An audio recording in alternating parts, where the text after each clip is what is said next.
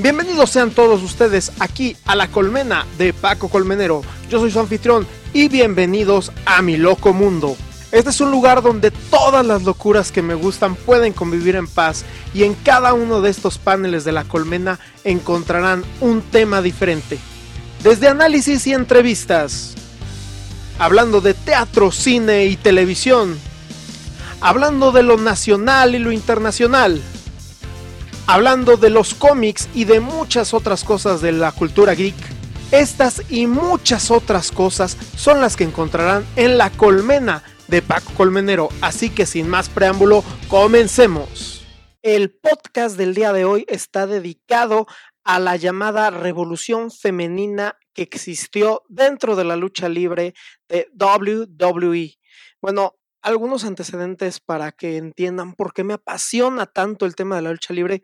Eh, yo creo que como muchos mexicanos de niño yo veía la lucha libre en la televisión, en Canal 9, eh, tenía mis ídolos mexicanos y pues tuve algunas buenas experiencias, algunas decepciones de las pocas veces que pude ir yo a la lucha libre en vivo. Eh, tiempo después, alrededor de 2005, tuve yo un redescubrimiento o volverme a acercar a la lucha libre. Eh, también por ese tiempo estuve yo entrenando y este, pues fue muy curiosa la lucha libre en ese entonces porque estaba volviendo la lucha libre femenil fuerte en la Arena México, en el Consejo Mundial de Lucha Libre. Eh, había estrellas como Lady Apache, estaba Princesa Blanca, estaba Marcela. Eh, en tiempo antes en AAA estuvieron muy fuertes las Moreno. Estaba sobre todo este fenómeno de la luchadora canadiense Dark Angel que era muy atractiva a comparación de las mexicanas y causaba que hubiera atención por parte del público masculino y por parte de los medios, pero también era una muy buena gladiadora. De hecho, todas las mujeres son buenas gladiadoras y yo siempre lo he dicho a mis amigos extranjeros que me dicen luego, oye, llévame a las luchas.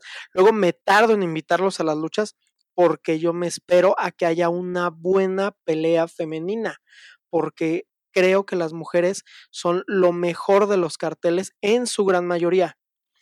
La verdad me ha alejado un poco de los terrenos de la lucha libre mexicana por diversas cuestiones, por tiempos, por mi trabajo regular, eh, pero me he enfocado mucho en estar viendo WWE, sobre todo a través de televisión y a través de WWE Network. Y bueno, les, les quiero contar hoy si me vine con notas, porque creo que es muy importante ser puntual en, en, todo lo que sucedió en esta revolución femenina, porque Dicen ellos, estamos ahorita celebrando que hace cinco años, justo un 13 de julio de 2015, empezó la revolución femenina y yo creo que empezó muchísimo antes. Entonces, vámonos con un poquito de historia en cuanto a esto. Y yo siempre lo creo de que no es tanto nada más meterse a Wikipedia y ver las cosas. Yo creo que sobre todo con un deporte que evoluciona diariamente como lo es eh, la lucha libre, el wrestling, el sports entertainment, eh, tienes que hablar también mucho de lo que tú viste y cómo lo viviste. Y bueno, yo mis primeros acercamientos reales a WWE fueron entre 2007 y 2008. Entonces, en esa época todavía eran llamadas divas las luchadoras femeninas eran consideradas divas, que se regían bajo el eslogan de que eran lo más bello, sexy y poderoso de la televisión. Y había muchas que sí lo cumplían, entonces hice yo aquí una pequeña lista de las que estaban en ese entonces que cumplían con ciertos objetivos. O sea, por ejemplo, estaba Maris, que tal vez no era la mejor gladiadora, pero era un super eye candy para los hombres. Estaba Michelle McCool, señora, mis respetos, y Torres, Melina, estaba Natalia, estaba Beth Phoenix, estaban las gemelas Vela. Esas eran las primeras divas que yo conocía. Entonces, su papel era más de ser edecanes o ballets para otros luchadores. No se les daba realmente una importancia como gladiadoras.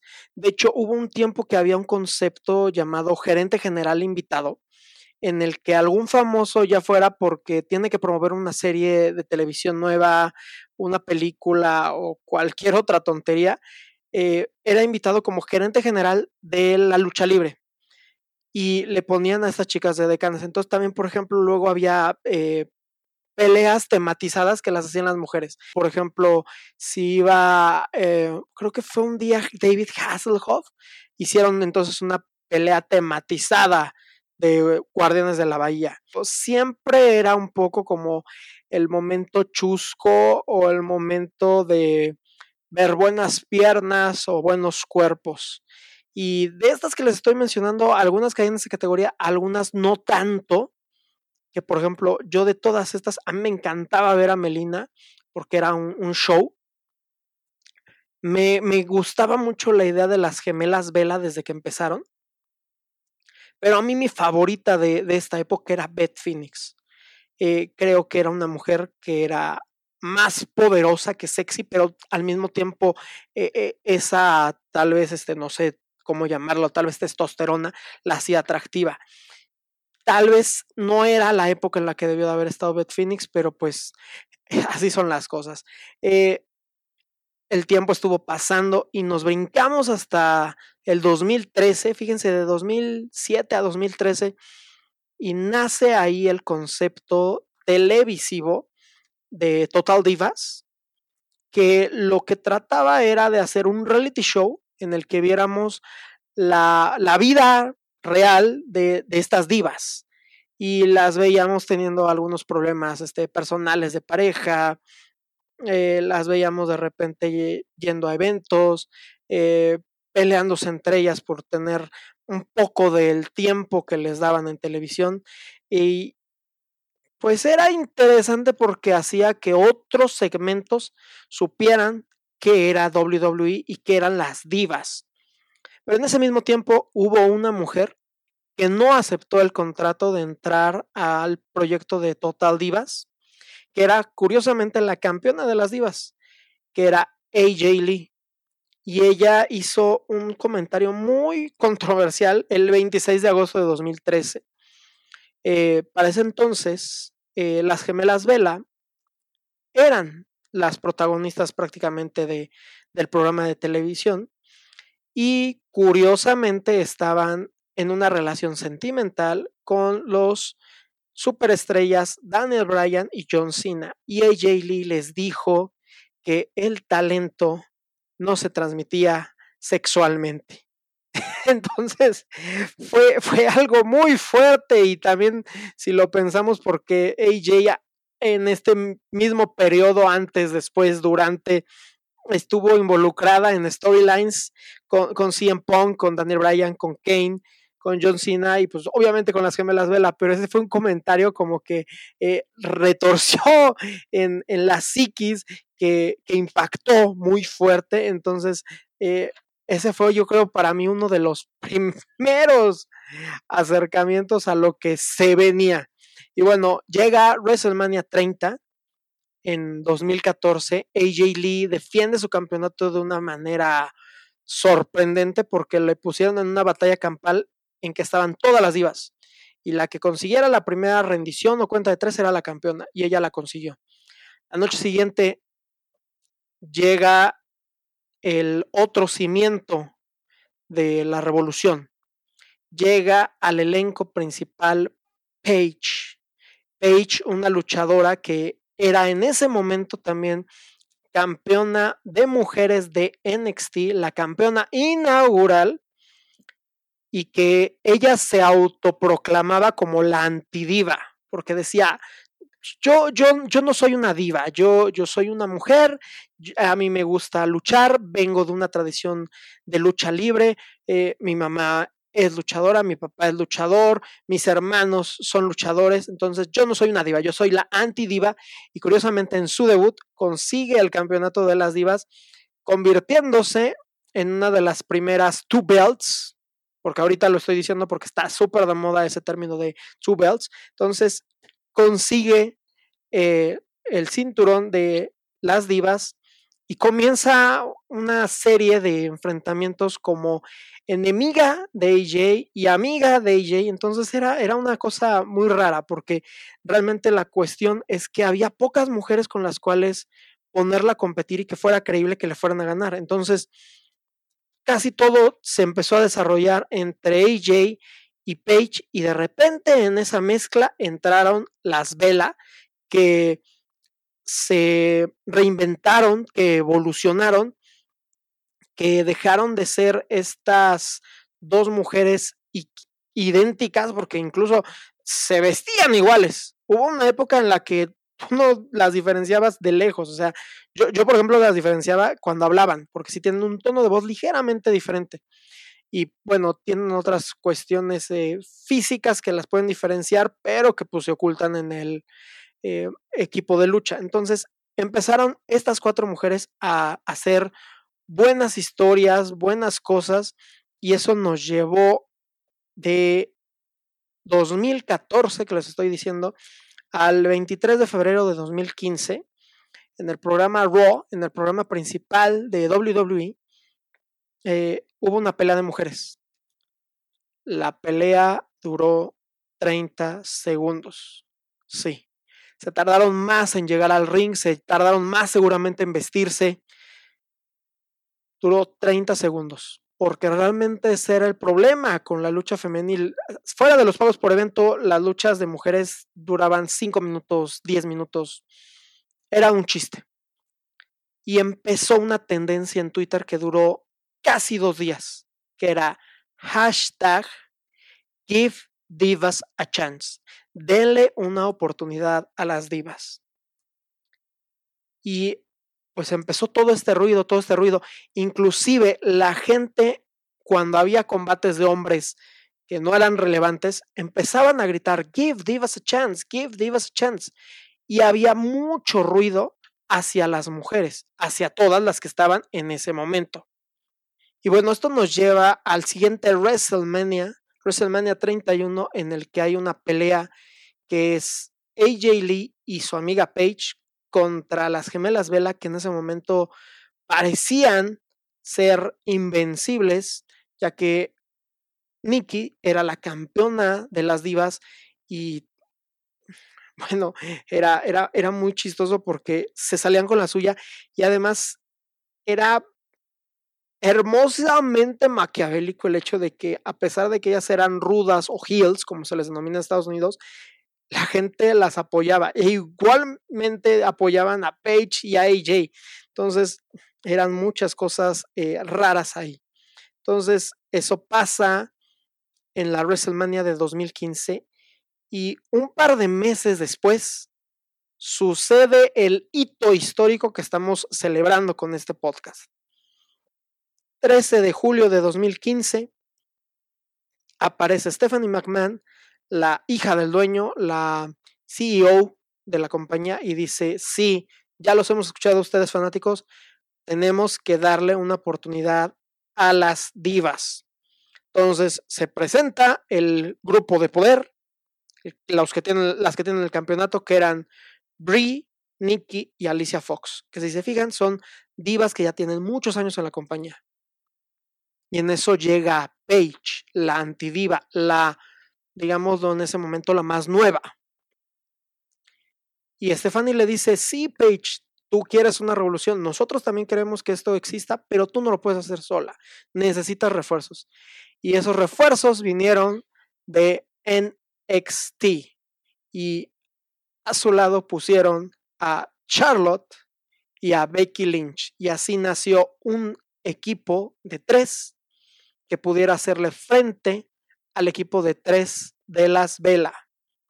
Y en eso llegó otra pieza, otras divas que llevaban tiempo en la compañía, pero que, híjole, yo no sé por qué, porque no, no despuntan estas mujeres luego, porque son buenas atléticamente, eh, son Tamina y Naomi, que en ese momento andaban en una actitud de, de malosas, Dijeron, sí, estoy de acuerdo. Ustedes también requieren un refuerzo, son dos, así que les voy a poner a Sasha Banks, la jefa. Que yo creo que el problema en ese equipo fue que en vez de que fueran una unidad, Sasha quería estar al frente de estas dos divas eh, veteranas. No les voy a decir consolidadas, sino más bien veteranas. Entonces, estos tres equipos se empezaron a romper con todo y a demostrar que las mujeres podían dar muy buenas luchas. Eh, yo creo que de las mejores luchas que vi, entre ellas hubo un main event en el que fue Brie Bella, que estaba teniendo ya muchos rasgos de Daniel Bryan, de esta lucha técnica e inteligente contra Becky Lynch, que de hecho de ella quiero que estén pendientes del podcast porque voy a hacer una entrada especial de ella porque si trato de explicar lo que es Becky Lynch en un solo video, en este video, se va a volver eterno. Pero bueno, todo esto sigue avanzando, sigue avanzando, sigue el campeonato de, de las mujeres y el 20 de septiembre de 2015 Charlotte consigue quitarle el título a Nikki Vela, dejando en la estadística a Nikki con un reinado de 301 días. Y aunque a nadie le parezca, por siempre Nikki será la campeona con el reinado más largo de las divas. Ahorita van a ver por qué lo digo. Luego llega el siguiente WrestleMania, 3 de abril de 2016, eh, de hecho, hay un documental muy padre. Em, Stephanie reúne a todas las mujeres, se toma una foto histórica y les dice, señoras, a partir de este momento, el término diva desaparece. Ya no va a haber una diferenciación entre hombres y mujeres porque ustedes nos han demostrado que pueden hacer tanto como los hombres, así que a partir de hoy, todos son superestrellas. Hay igualdad.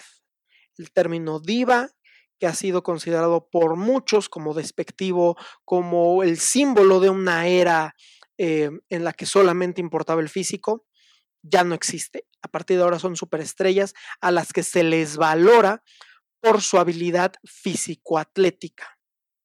Entonces, ese mismo día es la WrestleMania y hay una lucha entre el equipo de Total Divas contra todas las demás.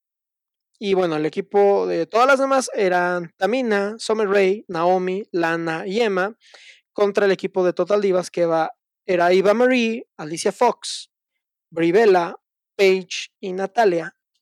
En ese momento Nikki está retirada o semi retirada por una lesión en el cuello muy delicada.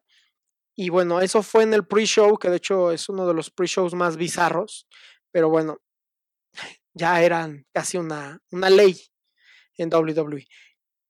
En los eventos principales se da este anuncio y se presenta el campeonato femenil de WWE y que se iba a disputar una triple amenaza. La lucha original era triple amenaza por el campeonato de las divas, pero se dijo, ok, el campeonato de las divas desaparece, se va a la basura.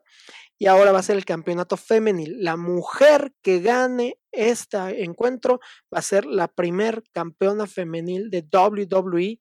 Y era una pelea en la que estaban involucradas Becky, Becky Lynch, Sasha Banks y la que terminó siendo a la postre campeona Charlotte Flair, acompañada por su señor padre. Eh, polémicas, algunos puntos, pero eh, no es el momento. Después de eso, ¿qué siguen? Siguen varios hitos interesantes que creo que son importantes de destacar porque aquí como que le quisieron meter mucha velocidad e injundia a la revolución femenina, sobre todo por una cuestión, y quiero que no lo tomen del lado machista de mi parte, sino que es una realidad eh, fisiológica y de la naturaleza y que necesitaríamos muchos años de evolución para que cambien. Las mujeres en los deportes, por lo general, tienen carreras cortas porque tienen que, si lo desean, ser, si desean ser madres, eh, se, tienen, se tienen que ir. En lo que son madres, en lo que se recuperan, en lo que vuelven al, al estado físico en el que estaban y de competencia. Hay otras que son madres y deciden ya no volver a regresar. Entonces, es de repente cuando te das cuenta en el análisis de, wow, hizo muchísimas cosas. Sí, pero las tuvo que hacer rápido, porque si no, se les, se les acaba la carrera, se les acaba la vida. Entonces, eh, Charlotte es la campeona femenil, se decreta que ese campeonato es exclusivo de Raw y en ese mismo momento hay una división de marcas, estaba Raw y estaba SmackDown. Entonces, ¿qué pasaba con las mujeres de, SmackDown? Ah, vamos a darle su campeonato. 23 de agosto de 2016 se da el pitazo para el campeonato de SmackDown que sería disputado en una lucha de eliminación el 11 de septiembre de 2016 entre Naomi, Carmela, Natalia, Nikki Bella, Alexa Bliss y la que terminó siendo la campeona inaugural de SmackDown, Becky Lynch. Sí, otra vez Becky Lynch y quiero que esto te genere más ganas de oír el próximo podcast que hable sobre WWE en el que hablaremos de Becky Lynch. Bueno, después de esto vienen más hitos históricos. Eh, se presenta el primer Hell in a Cell, que es una lucha, es un tipo de lucha, es un formato en el que alrededor del ring se pone una jaula eh, cerrada por, por todos lados y que era la primera vez que iba a ser entre mujeres y fueron Charlotte y Sasha por el campeonato femenil. Fue un asco. Para mí, impresión, fue un asco. No supieron cómo manejarlo. Trataron de hacer cosas que hacen los hombres y se terminaron viendo mal. Después de eso vino el primer Money in the Bank, que les voy a explicar rápidamente. Money in the Bank es una lucha de escaleras en el que el objetivo es bajar un portafolio que se coloca en medio del ring eh, usando una escalera como apoyo. Ese maletín te garantiza una lucha titular contra cualquier campeón en un periodo de 365 días después del evento, en cualquier momento, en cualquier lugar, que muchos lo han usado para agarrar al campeón golpeado y en ese momento cobrar el maletín, como se le dice, y volverse campeonas instantáneamente. De hecho, en la historia ha habido muy pocos que han tenido el maletín y que han fracasado en este canjeo. Entonces, la primer Miss Money in the Bank fue Carmela, y después, en julio de 2017, llega el siguiente hito histórico. Eh, llega un campeonato diseñado para que fuera solamente para mujeres fuera de WWE. Patrocinado por WWE y de cierta forma como un, un bootcamp, un lugar de reclutamiento para ver cómo iban a estar ciertas mujeres que les interesaría tal vez contratarlas a futuro para ver si pueden dar el ancho en la empresa. Entonces, viene el May Young Classic en julio de 2017 y la primer ganadora es nada más y nada menos que Kyrie Sane, que vaya si no la tuvo fácil. Fíjense, eh, tuvo que pasar así su tronco de eliminación. Venció a Tessa Blanchard, a Bianca Belair, a Dakota Kai, a Tony Storm y en la final derrotó a Shayna Baszler, que esto es muy importante. Shayna Baszler tenía un pasado como campeona de UFC, campeona de artes marciales mixtas y pierde en la final teniendo a las cuatro mujeres principales de NXT que muchos dicen en NXT se, se fragó el cemento para esta revolución, que eran Sasha Banks, Charlotte Flair, Becky Lynch y Bailey, que se tardó en subir al roster principal. No quiero discutir las razones, pero estaban ellas cuatro sentadas en ringside y por el otro lado estaban tres amigas de Shayna Baszler con pasado de UFC, artes marciales mixtas. La más importante de esas tres mujeres era Ronda Rousey. Sí. Entonces, muchos decían, puede venirse algo muy fuerte porque están las cuatro jinetes de NXT y están estas cuatro mujeres que también dominaron en cada una de sus categorías de UFC eh, la división de, de pesos que tenían dominaron y que de hecho Arn Anderson y Rick Flair, el mismo Rick Flair, los dos de los originales cuatro jinetes de WWE de los ochentas, les dieron el respaldo de decir, ustedes son las cuatro jinetes de UFC.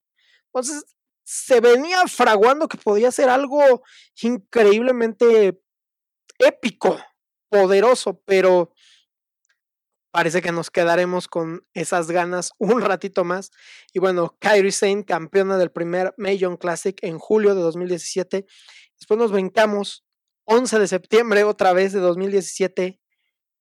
Llega la emperatriz del mañana. Llega Asuka al roster principal después de haber establecido un récord como campeona de NXT, que de hecho ella nunca perdió el campeonato de NXT.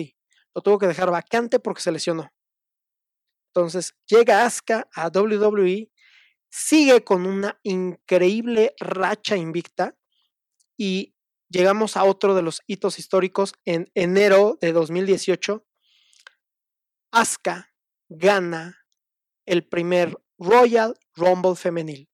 ¿Qué es el Royal Rumble? Es una pelea en la cual va entrando un luchador cada 30 segundos. Una superestrella cada 30 segundos, porque pues ahora como son hombres y mujeres, una, una superestrella entra cada 90 eh, segundos, perdón, me estoy equivocando yo solito. Una superestrella entra cada 90 segundos y tiene que ser eliminado siendo sacado por encima de la tercera cuerda y que sus dos pies, eso es muy importante que lo destaquemos, que sus dos pies toque en el suelo. Entonces ella gana la primera lucha y algo que a mí no me gusta de esta situación es que está ella en su momento, después de haber ganado Royal Rumble, está a punto de poder decidir a qué campeona, porque ese es el premio del Royal Rumble. El último, la última superestrella en pie puede retar a la campeona o al campeón que quiera en WrestleMania en una lucha estelar. Y estaba por un lado Alexa Bliss como campeona de Raw, por el otro lado estaba Charlotte Flair como campeona de SmackDown. Están las tres y parece que Asuka va a decir cuál es su decisión y suena una música. ¡Pam! Y llega oficialmente a WWE Ronda Rousey, opacando a la emperatriz del mañana, opacando a una de las cuatro jinetes y opacando a la ahora llamada diosa de WWE, Alexa Bliss. ¿Qué, qué estaban pensando? Minimizaron su producto. ¿O, ¿O, acaso era muy necesario tener que traer a una superestrella? Porque no lo niego, Ronda es una superestrella en su propio nivel. Pero traer a una superestrella externa para hacer más poderosa esta revolución, para atraer la atención de los medios, lo puedo entender un poco por el, lado mercadológico, pero eso no quita que no me gusta a mí. Entonces, sucede esto. Después eh, llega la primera lucha en la Cámara de Eliminación para Mujeres, en la que Alexa Bliss tenía que defender su campeonato y lo logró contra otras cinco integrantes de una manera brillante.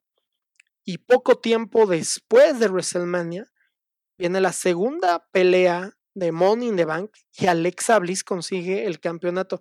Y lo estoy resaltando porque también de Alexa Bliss quiero hacer un capítulo especial que espero que ustedes escuchen porque es muy interesante su historia más allá de su historia personal, su historia profesional como superestrella de WWE desde NXT es muy, muy interesante y de hecho ella ha ganado casi todo. Y cierro con el último hito histórico porque este siguiente punto requeriría su propio programa.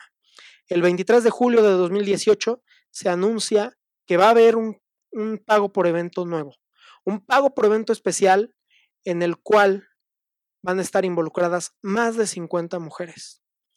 Va a ser el primer evento en el que toda la programación es de mujeres. Mind blowing para mí, la verdad. Eh, creo que es la perfecta forma de coronar toda esta primera etapa de la revolución. Aunque claro, hay que, hay que destacar muchísimas cosas. Eh, Primer punto que yo quisiera destacar, a mí me hubiera, a mí me hubiera encantado ver en esta nueva etapa a una Beth Phoenix en plenitud. no solamente porque era una de mis divas favoritas, sino porque creo que sus características físico-atléticas hubieran sido más utilizables en este periodo histórico. Eh, número dos, ¿por qué dejan siempre a la sombra a Natalia? Natalia, no quiero que suene grosero, pero lleva toda la vida ahí.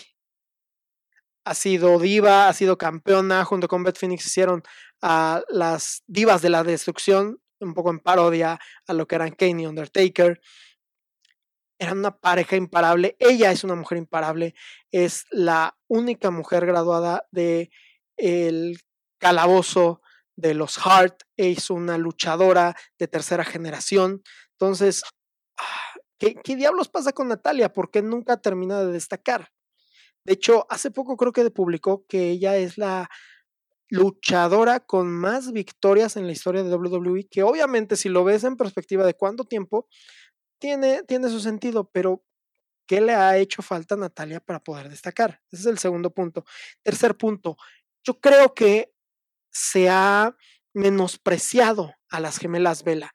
Ellas sí, vienen de esa época de las divas, sí, eh, tal parece que solamente ellas querían ser eh, modelos de, de revista pero ellas lograron redefinirse, evolucionar y muy aparte de sus vidas personales, creo que son excelentes atletas, excelentes seres humanos y que ellas son realmente parte de ese puente que, que, que existió entre divas y superestrellas femeniles y que lograron hacer esta transición y que lograron darle más validez al trabajo de las mujeres que venían después de ellas.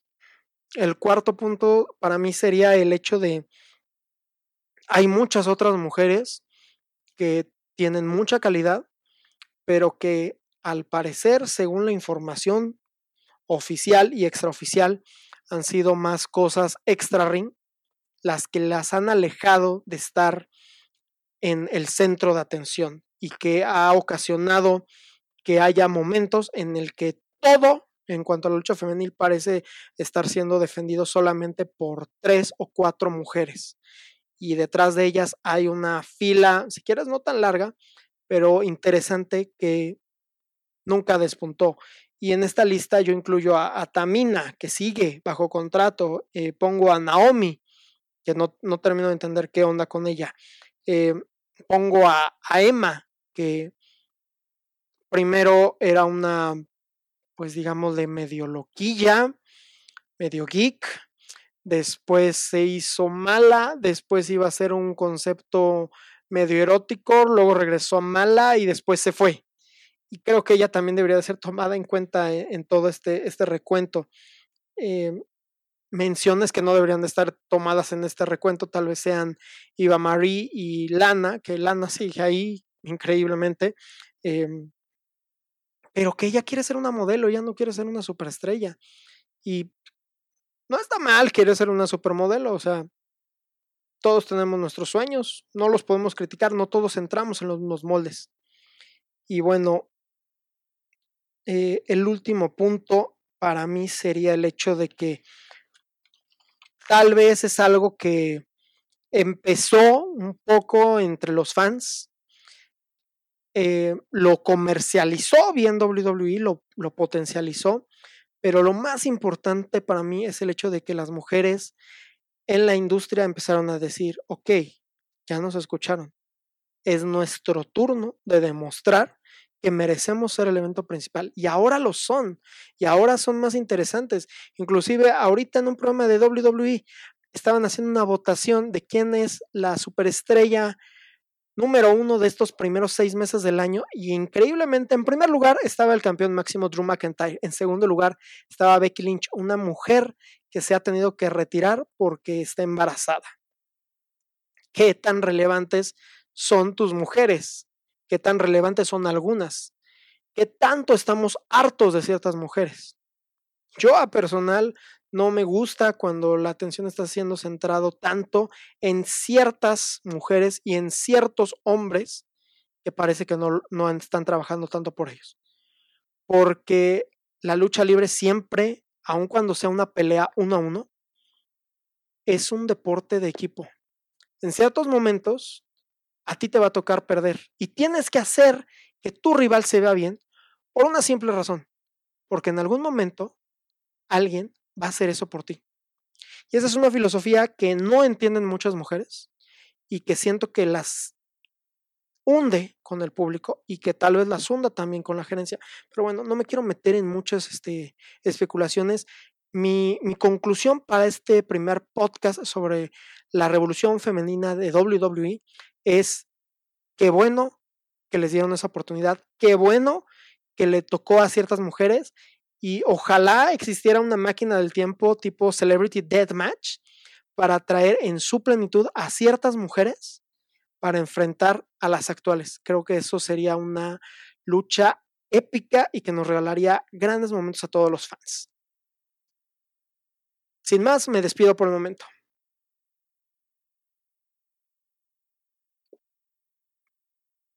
Muchas gracias por haber escuchado esta sesión de podcast desde la colmena de Paco Colmenero.